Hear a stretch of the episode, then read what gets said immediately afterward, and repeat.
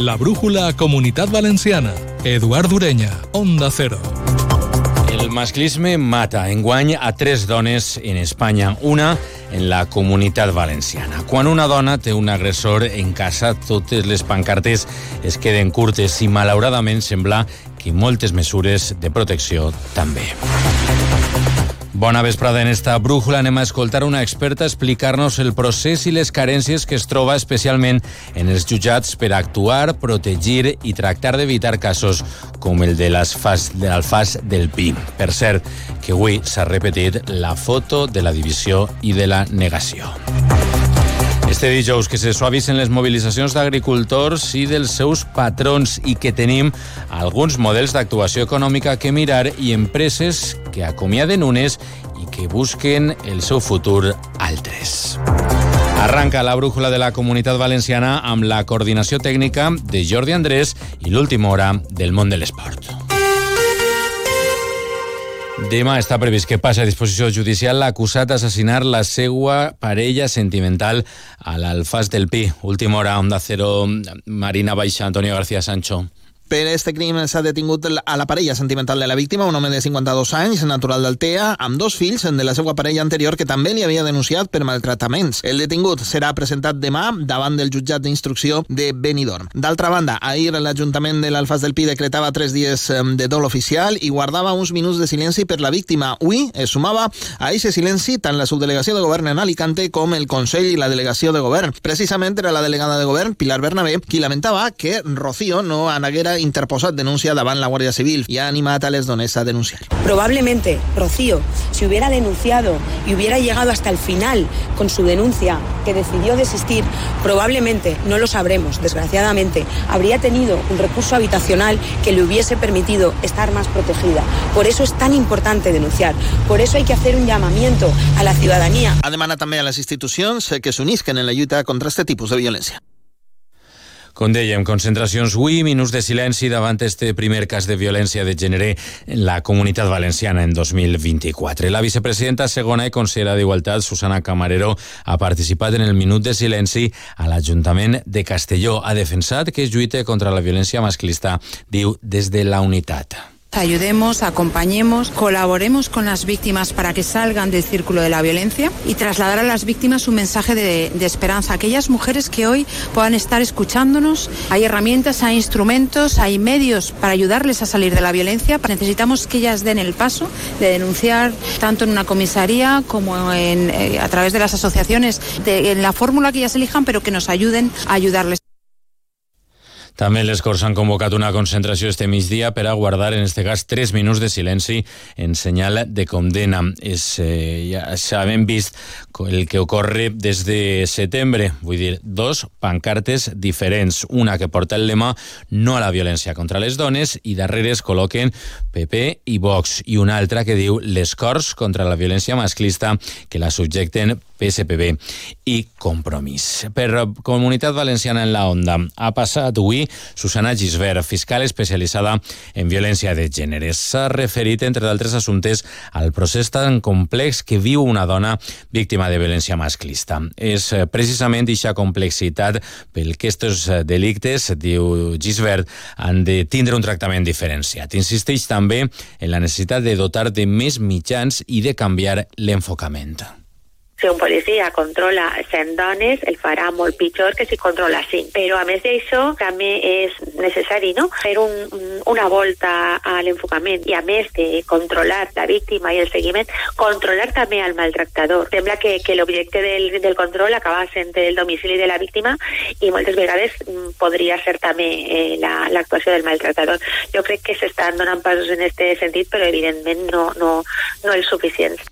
L'entorn diu és clau. Aconsella també la fiscal com no actuar quan tenim a prop una dona que està sent maltractada el que ha de saber una víctima de violència de gènere és que tu denuncies o no denuncies, estic així per a que el moment en què tu vulguis parlar, en què tu no vulguis parlar, que ella sempre tinga esa xarxa no, al, seu, al seu voltant, perquè si no el maltractador aconseguís el seu propòsit, no, que és aïllar la víctima i quan la víctima es decidís a, a denunciar està, està soles. Pot ser no siga este el cas, no, però és important eh, cridar l'atenció sobre este punt. Com sempre, recordem el telèfon 017 d'ajuda a les víctimes de violència masclista. Les retencions de trànsit a les carreteres de la Comunitat Valenciana per les protestes d'agricultors han remès ja a primera hora d'esta vesprada, després d'un altre matí complicat per les llargues cues de tractors en diversos punts. La delegació del govern ha confirmat que s'han imposat entre denúncies de trànsit i seguretat ciutadana centenars de multes entre eixos participants. A més, va haver un detingut en el tall que es produïa en la A3 Air. Avui han continuat aquestes eh, protestes també en la província de Castelló, amb epicentre avui a la Vall d'Alba. Els agricultors molestos eh, també després de l'actuació policial d'ahir en l'accés del port a Castelló insistixen en demanar la dimissió de la subdelegada del govern a Castelló, Juanjo Tobar. Una concentració independent d'unes desenes de tractors ha pres avui la CV15 a l'altura de Valld'Alba, provocant talls a primeres hores del matí i retencions durant tota la jornada. Avui, a més, la delegada del govern en la comunitat valenciana, Pilar Bernabé, s'ha pronunciat després de la polèmica actuació policial d'este dimecres en el port de Castelló, on la policia va retirar a diversos manifestants, entre ells el portaveu de la Unió Llauradora i Ramadera, Carles Peris. Segons Bernabé, no va haver-hi cap mena de càrrega. Lo que se hizo fue eh, sacar a las personas eh, que no querían salir de la vía y que estaban bloqueando el acceso. Y se sacó en brazos y como bien saben y, y hemos visto en todas las eh, imágenes, no hubo ningún tipo de carga. Mentre el sector molest demana la destitució de la subdelegada del govern a Castelló, Antònia García Valls, que asseguren els agricultors no va permetre l'entrada de tractors al port de Castelló i va ordenar finalitzar la protesta abans del que es preveia. I aquests incidents han arribat avui també a les Corts. El PP ha aprofitat per a reclamar la destitució també de la subdelegada del govern a Castelló, Amparo Sánchez. El síndic popular Miguel Barrachina considera que se les va a tratar como a delincuents. Hubo una acción desproporcionada y antes del tiempo que tenían para finalizar su protesta se produjo una actuación injustificada contra los agricultores valencianos. Nuestra consideración, afecto y cariño a Carles Peris, a la Unió Llaura Ors, El seu soci de govern, Vox, diu que encara ha d'estudiar l'assumpte i en l'oposició hi ha matisos en les postures. Els socialistes valencians consideren que la subdelegada va actuar de manera adequada i que els tècnics hauran de valorar com va ser eixa actuació, però estan convençuts que si hi haguera hagut una actuació desproporcionada no va ser per una ordre directa de la subdelegada. En compromís avancen que registraran una pregunta en el Congrés perquè el govern doni explicacions i que es plantejaran llavors si demanen la seva dimissió. Joan Baldoví és síndic de compromís. Ens sembla una torpesa absolutament inexplicable davant d'una protesta que estava eh, convocada en temps i forma i que, eh, segons ens informen des de la pro eh, pròpia Unió de Llauradors, una protesta que haver pogut acabar absolutament pacífica. El president de la Generalitat, Carlos Mazón, s'ha referit també als problemes que està denunciant el sector agrícola. Ho ha Benidorm, des de Berlín, on està visitant a les empreses que participen en la Fira Hortofrutícola Fruit Logística. Son momentos difíciles para el campo y tenemos que lanzar mensajes. En el corto plazo, en el inmediato, poner en marcha ya el fondo de reserva de crisis de la PAC para compensar. Desde los gobiernos eh, autonómicos, la propia Generalitat, ayudando en los costes con los seguros agrarios. Y ya, stop a los recortes del trasvase. En Castellón empiezan a haber problemas de agua. En Valencia tenemos el problema del pantano de Alarcón. En eh, Alicante tenemos el problema del Tajo Segura, que necesitamos que se pare la política en el agua.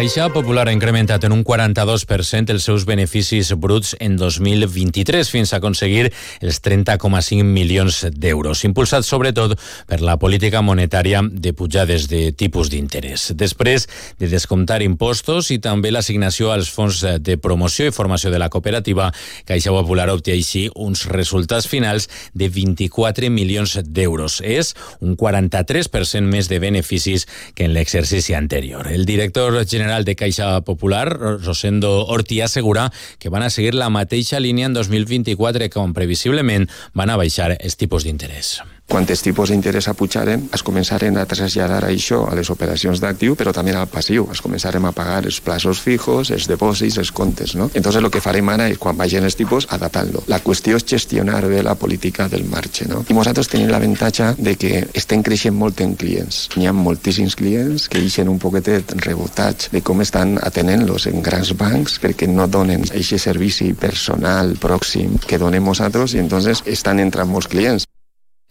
L'entitat ha obert en l'últim any tres noves oficines a Bétera, Mercavalència i Cullera. Per a 2024 està prevista l'obertura de dos més a Utiel i a Bunyol, fins a totalitzar 80 oficines. Caixa Popular insisteix a diferenciar-se d'altres entitats amb atenció personalitzada en un horari més ampli i amb la seva aposta per l'obra social. En 2023 van invertir vora 3 milions d'euros servicis cinc estrelles que volem donar als clients com una entitat pròxima, un model de gestió que denominem organització líquida, que se basa en molta gent en l'organització pren decisions i després el que nosaltres denominem l'ecosistema social que volem ser l'entitat més social del sector financer valencià. Més d'empreses, la nova Marina d'Or prepara acomiadaments col·lectius per afrontar pèrdues de 100 milions d'euros. Els nous propietaris, ja sota la firma Magic World, afirmen que afectarà 76 persones. Això representa el 7% dels empleats, Juanjo. Mentre els sindicats es mostren preocupats per la situació, esperaven que el canvi de mandataris portaria millor temps als treballadors que porten ja quatre ERTOs i a més seria el segon ERE des del començament de la pandèmia. Miguel Ángel Rodríguez, de UGT. Esperábamos pues, tener más tranquilidad ¿vale? A nivel, a nivel del empleo y claro, pues ha sido un hachazo la presentación de un expediente de regulación de empleo. L'empresa del grup Fuertes i Machic insistís que es tracta de mesures crucials per a garantir la sostenibilitat a llarg termini de més de 1.000 ocupacions directes. I per contra, nova situació per als 190 treballadors de la fàbrica de Maricler de Vilafranca, després que una empresa espanyola ha mostrat el seu interès per comprar-la, inclús per ampliar la plantilla a Castelló. Albert Domínguez. L'administració concursal ha confirmat als sindicats que Marie Claire té comprador i que l'acord es podria tancar esta mateixa setmana. L'inversor estaria també vinculat al sector tèxtil i tindria la intenció inclús d'ampliar el planter. José María Gutiérrez de Comissions Obreres valora positivament esta notícia. Asimismo, se transmitió que las certificaciones de deuda eh, de las personas trabajadoras y la declaración de insolvencia está más próxima esa certificación y así poder tramitar el pago por parte del Fogasa de las indemnizaciones de estas personas. Recordem que la corporació de Vilafranca va anunciar l'estiu passat la seva intenció de tancar la planta, deixant sense treball a 190 treballadors. La resta, vora 72, van entrar en un ERTO que s'ha prorrogat fins a març. Avui hem de lamentar la mort d'una persona. S'està investigant la mort en un incendi d'una vivenda a Aspes per una possible explosió de butà. I dels tribunals ens quedem en el juí per la peça del Casi Melsa sobre una presumpta caixa B en el PP de València durant l'etapa de govern de Rita Barberà. Avui, la Fiscalia Anticorrupció ha fixat en 9 anys i dos mesos de presó la petició definitiva de presó per a l'exalcalde Alfonso Grau. Suposa dos mesos més del que demanaven en les qualificacions provisionals. El fiscal també ha demanat aquest mateix augment de pena per altres dos dels acusats. Són l'exdirector de la Fundació Turisme València i l'exregidor i el responsable del Centre d'Estratègies Juan Eduardo Santón.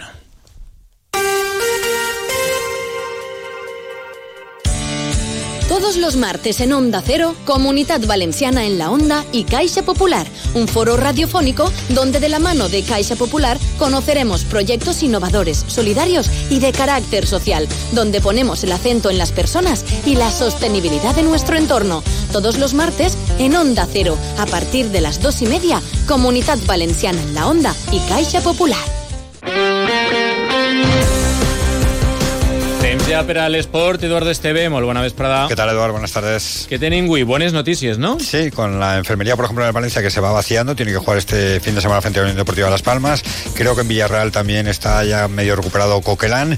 Y luego, tema de fichaje, sobre todo si el Hércules mantiene todavía abierto el mercado o no, porque tiene fichas libres y puede fichar a algún agente libre.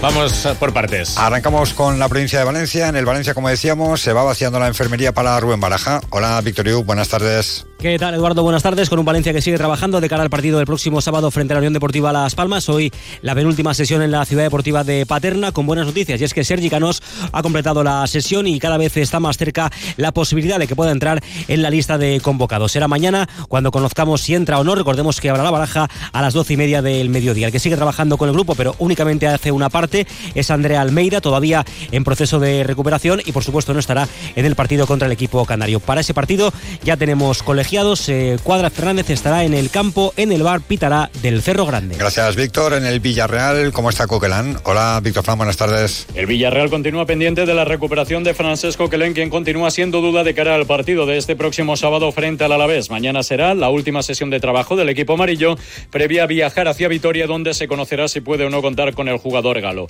Además, el presidente del Club Deportivo Castellón, el canadiense Bob Bulgaris, ha dicho hoy que está dispuesto a comprar el Estadio Municipal de Castalia si hay un buen precio para acometer las reformas necesarias. Gracias, Víctor. En el Elche, hoy últimas presentaciones de los nuevos fichajes. Hola, Monserrat Hernández, compañero. buenas tardes. El Elche Club de Fútbol ha puesto hoy punto y final al turno de presentaciones de los fichajes del mercado de invierno, un total de seis. Hoy han lucido con la camiseta franjiverde en la sala de prensa Arnaud Puigmal y Sebas Méndez. Este último espera viajar mañana con el equipo al País Vasco para jugar ante la Morevieta, aunque en principio no tendrá minutos, puesto que todavía está en un proceso de adaptación al fútbol español y a su estado físico. El equipo licitano que contará con la baja de Tete Morente descartado para el encuentro de esta semana.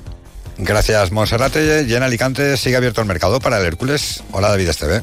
Hola, buenas tardes. En la víspera del partido que va a disputar el Hércules el próximo sábado frente al Andratx, ha reconocido Rubén Torrecilla que el mercado de fichajes para el conjunto alicantino está parado. A pesar de que se cerró el 1 de febrero, el Hércules con fichas libres buscaba un pivote en paro. Pues ahora mismo, a día de hoy, parece que está muy difícil esta opción y ha admitido el propio Torrecilla que lo normal es que el Hércules se quede con los jugadores que tiene hasta final de temporada. Gracias, David. Esto es lo que tenemos hasta ahora en el deporte. Esperar en mes noticias. Gracias, Edu. Buena vesprada.